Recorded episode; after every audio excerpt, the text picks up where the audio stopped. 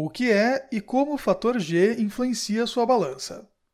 O peso de um produto é o mesmo em qualquer lugar, correto? Na verdade, não. Isso é explicado pelo chamado fator G. A Terra exerce uma força sobre os corpos presentes em sua superfície e é como se os atraísse para o seu centro. É a velha conhecida gravidade. No entanto, ela está relacionada com a distância entre os corpos e o centro da Terra. Quanto mais alto se encontra um corpo, mais afastado do centro da Terra e, portanto, menos atraído será. A força exercida sobre um corpo que está na cidade litorânea de Santos, São Paulo, é diferente da existente em Campos do Jordão, no interior de São Paulo, e que está a 1.600 metros de altitude. Balanças eletrônicas funcionam pelo princípio gravimétrico, ou seja, o número que mostram é em razão da massa sobre ela depositada, que está sujeita à influência da aceleração da gravidade, simbolizada pela letra G minúscula. Este fator varia de acordo a latitude e altitude de uma localidade. Além disso, quanto maior for a precisão do equipamento, maior é a percepção da influência no resultado.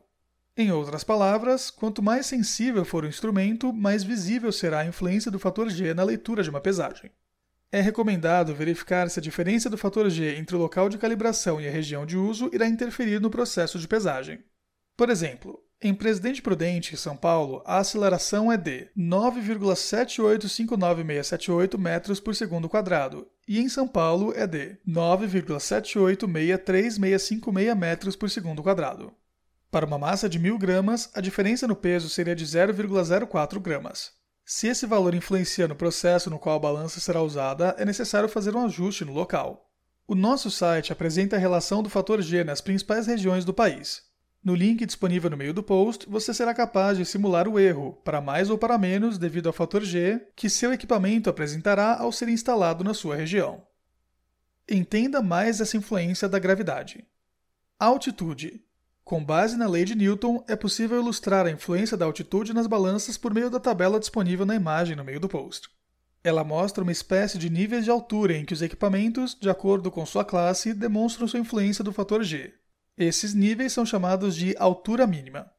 Ou seja, uma balança com classe especial, classe 1, por exemplo, pode demonstrar a influência do fator G a cada 2,5 metros de deslocamento de altura.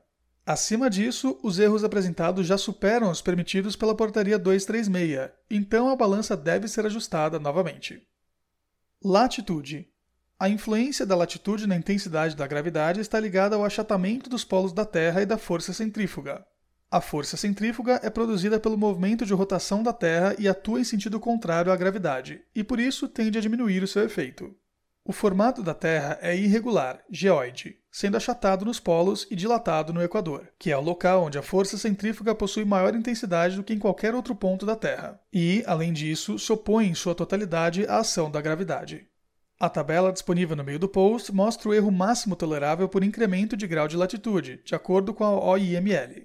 Simplificando, Tomando uma balança classe 1 como exemplo, se ela for deslocada 1 km em sua latitude, ela já poderá apresentar um erro maior que o permitido pela portaria 236 e deverá ser ajustada novamente.